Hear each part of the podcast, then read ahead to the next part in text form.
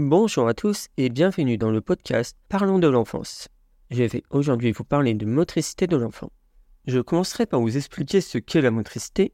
Ensuite, je vous détaillerai les étapes de développement de la motricité chez les jeunes enfants. J'aborderai aussi la motricité libre. Et enfin, je vous parlerai du rôle des parents et des professionnels dans l'accompagnement de l'acquisition de la motricité. Le développement psychomoteur d'un enfant est un sujet très vaste qui peut être aussi complexe. L'épisode se voulant accessible à tous, parents et professionnels, tout en gardant une durée raisonnable, je ne pourrai donc pas traiter de l'ensemble de ce développement. Je ne parlerai pas par exemple des réflexes ou de la motricité involontaire ou encore de neurosciences. Mais je pourrais faire des épisodes dédiés à des sujets plus complexes par la suite si des gens le veulent. La motricité est l'ensemble des fonctions qui assurent le mouvement. Concernant l'enfant, c'est la façon dont l'enfant apprend à se déplacer et à gagner en autonomie. Il y a différents types de motricité, dont les principaux sont la motricité globale ou corporelle et la motricité fine. Il y a aussi des motricités plus spécifiques, telles que la motricité labiale, les lèvres, oculaires, les yeux et d'autres encore. La motricité globale, c'est tout ce qui comprend les mouvements tels que marcher, ramper, se retourner, courir, sauter, etc. C'est le développement de l'ensemble des gestes moteurs de l'enfant qui vont lui permettre de gagner en aisance avec son corps et en autonomie. Par exemple, l'enfant va apprendre à se retourner, il va apprendre à marcher à quatre pattes, il va apprendre à toucher ses pieds avec ses mains, et ainsi de suite. Chacun de ces gestes ou de ces positions va dépendre de différents facteurs pour l'apprentissage. La maturation cognitive, les capacités perceptives de l'enfant, les stimulations de son environnement, son développement musculaire, etc. C'est pour ça qu'entre deux enfants du même âge, il peut y avoir une grande différence de développement. Certains enfants vont apprendre à marcher à 10 mois, d'autres vont apprendre à 14 mois, c'est normal. Parlons maintenant des différentes étapes de développement. Vous retrouverez dans la description de cet épisode une image d'illustration de Michel Forestier qui résume ces différentes étapes. L'enfant, dans un premier temps, va être posé sur le dos. Il va devoir apprendre à déplacer ses mains, ses pieds, ses bras, sa tête. Ensuite, il va apprendre à se tourner d'abord d'un côté, puis de l'autre. Il va mettre en place des stratégies pour se retourner complètement et va donc finir à plat ventre. À partir de là, l'enfant va apprendre à ramper et à relever sa tête pour découvrir un autre plan, la verticalité. Il va se redresser à quatre pattes, puis atteindre ce qu'on appelle la position du chevalier servant. Un genou au sol et un appui sur le pied. À partir de là, il va se redresser jusqu'à acquérir la position debout, avec appui dans un premier temps, et enfin debout sans appui. Et c'est à partir de cette position que l'enfant pourra commencer ses premiers pas et la découverte de la marche. La motricité fine correspond à l'ensemble des mouvements précis, coordonnés et contrôlés des mains et des doigts dans le but d'accomplir un geste volontaire. Par exemple, ça peut être attraper un objet, le manipuler, le retourner ou encore le pousser. Il y a sept composants dans la motricité fine. Tout d'abord, l'approche. La façon dont l'enfant prépare sa main et son bras se rapproche de l'objet pour pouvoir l'atteindre. L'approche va donc se faire avec le suivi visuel et la coordination oculomotrice, c'est-à-dire coordonner le mouvement du corps avec sa vision. La deuxième composante, c'est la préhension, l'action d'attraper l'objet et de le tenir en main. La troisième composante est le transport, le fait de garder l'objet en main et de le déplacer. Nous avons aussi la manipulation de l'objet, le fait de le tourner, le passer entre ses doigts ou encore d'appuyer sur l'objet. Ensuite, nous avons le relâchement volontaire. C'est l'action consciente de lâcher l'objet ou de le poser à un endroit précis. Nous avons ce qu'on appelle la coordination bimanuelle. C'est l'action d'utiliser ses deux mains pour une même action. Ça peut être une action symétrique, faire le même mouvement avec ses deux mains, comme par exemple applaudir. Ça peut être une action coordonnée. C'est les deux mains qui font la même tâche mais avec une fonction différente. Par exemple, une main va tenir le crayon et va dessiner, et l'autre main va tenir le papier.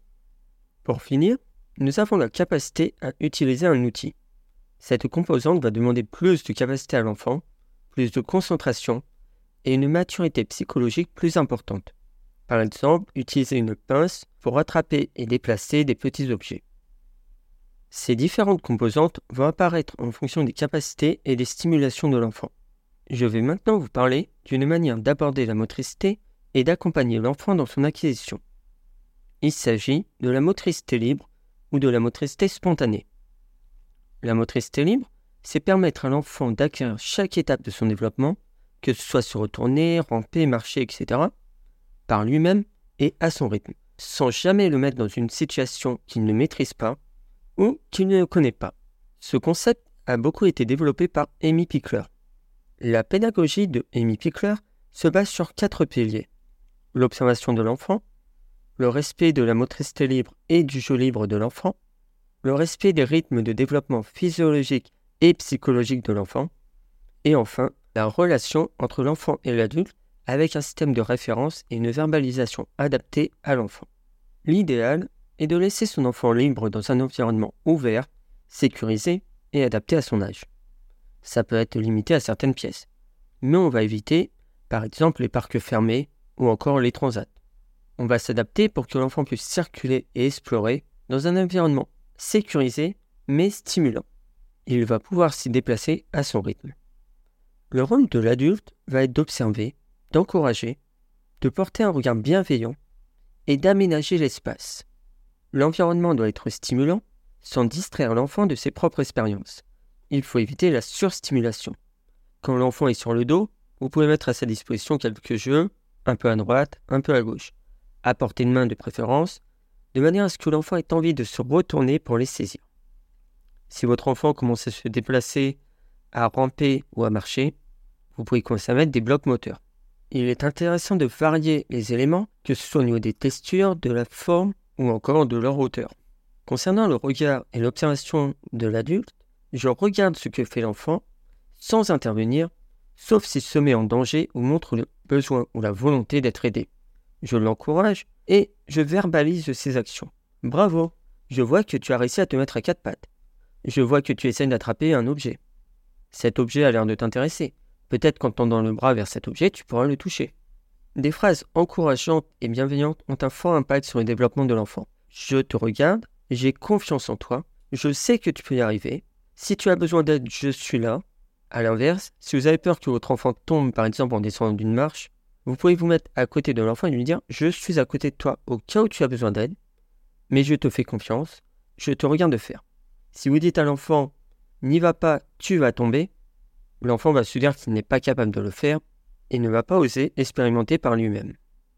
Pour mieux illustrer la motricité libre, je vais prendre des exemples concrets, inspirés d'illustrations de Bougre et Bouillon, un blog spécialisé dans l'enfance. Vous retrouverez des liens vers ces illustrations dans la description de cet épisode.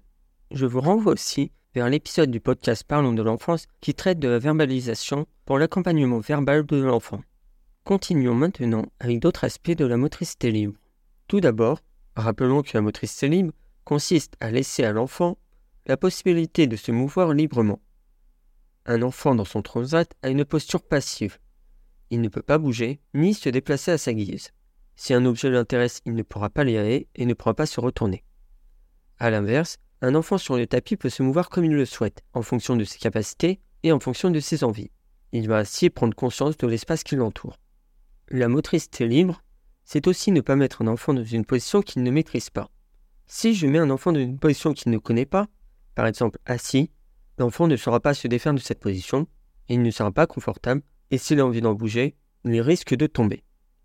Lorsque l'enfant découvre une position de lui-même, comme par exemple se retourner pour ramper, il apprendra à explorer et à utiliser cette position, à prendre de bons appuis et à se sécuriser. Éventuellement, il demandera de l'aide à l'adulte s'il ne parvient pas à s'en défaire. Concernant la marche, si vous tenez un enfant sous les bras ou par les bras, sa posture ne va pas être naturelle. Ses jambes vont être tendues, il va marcher sur la pointe des pieds et il ne va pas se sentir en confiance. Il ne va pas apprendre à marcher, il réussira à faire quelques pas, vous aurez l'impression que vous l'avez appris à marcher, mais en réalité, vous le mettez en difficulté pour la suite de son apprentissage. Un enfant qui apprend à marcher seul à son rythme va petit à petit explorer son environnement et va l'utiliser pour s'aider à trouver les bons appuis et surtout le bon équilibre pour se lâcher. Lorsque l'enfant commence à se déplacer, les blocs moteurs peuvent être très stimulants. Il peut y prendre appui, les escalader ou encore les déplacer. Pour la marche, les chariots à pousser sont intéressants car l'enfant les manipule de lui-même.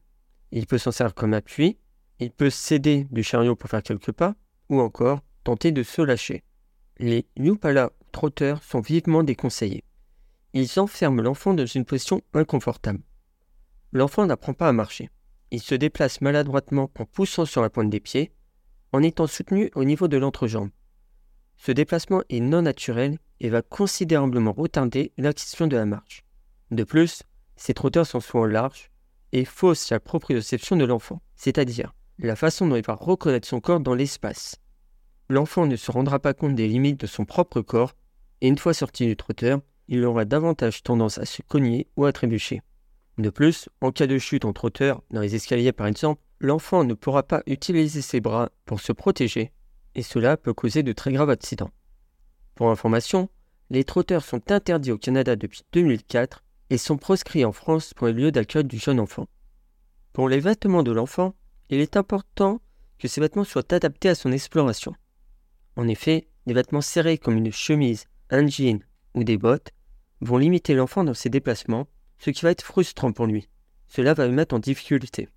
Cela va freiner son développement moteur et réduire aussi son envie d'explorer et sa confiance en lui. Si possible, privilégiez le body, des vêtements confortables et souples et bien adaptés à la taille de l'enfant. L'enfant pourra se mouvoir et explorer aisément. Il est aussi important que l'enfant soit pieds nus. Lorsque l'enfant explore son environnement en étant pieds nus, il va recevoir davantage d'informations sensorielles. Il aura plus de mobilité parce qu'il pourra bouger ses pieds, mais aussi ses orteils. Il pourra prendre un meilleur appui et adapter son pied au relief ou à la texture. Par exemple, si c'est un objet un peu rond, il pourra vraiment adosser son pied dessus, alors qu'avec des chaussures, le pied va rester à plat. En chaussettes, l'enfant perd les informations sensorielles. Il ne peut pas utiliser facilement ses orteils et il risque en plus de glisser en fonction de la surface. Si vous devez mettre des chaussures à l'enfant pour la nature ou l'extérieur, préférez des chaussures souples. Afin que l'enfant puisse bouger ses orteils et adapter la posture de son pied en fonction de la surface. Si les orteils sont serrés, l'enfant ne pourra pas utiliser pleinement son sens de l'équilibre. J'espère vous avoir suffisamment éclairé sur la motricité. Je reviendrai plus en détail sur la pédagogie picloroloxie dans un prochain épisode, ainsi que sur d'autres pédagogies. N'hésitez pas à me contacter par mail ou par Discord si vous avez des questions ou pour vos commentaires. Je vous répondrai avec plaisir et je répondrai aussi aux questions les plus courantes dans un épisode dédié si besoin. Vous retrouverez le lien du Discord ainsi que de plusieurs ressources dans la description. Je vous remercie pour votre attention et votre écoute et à bientôt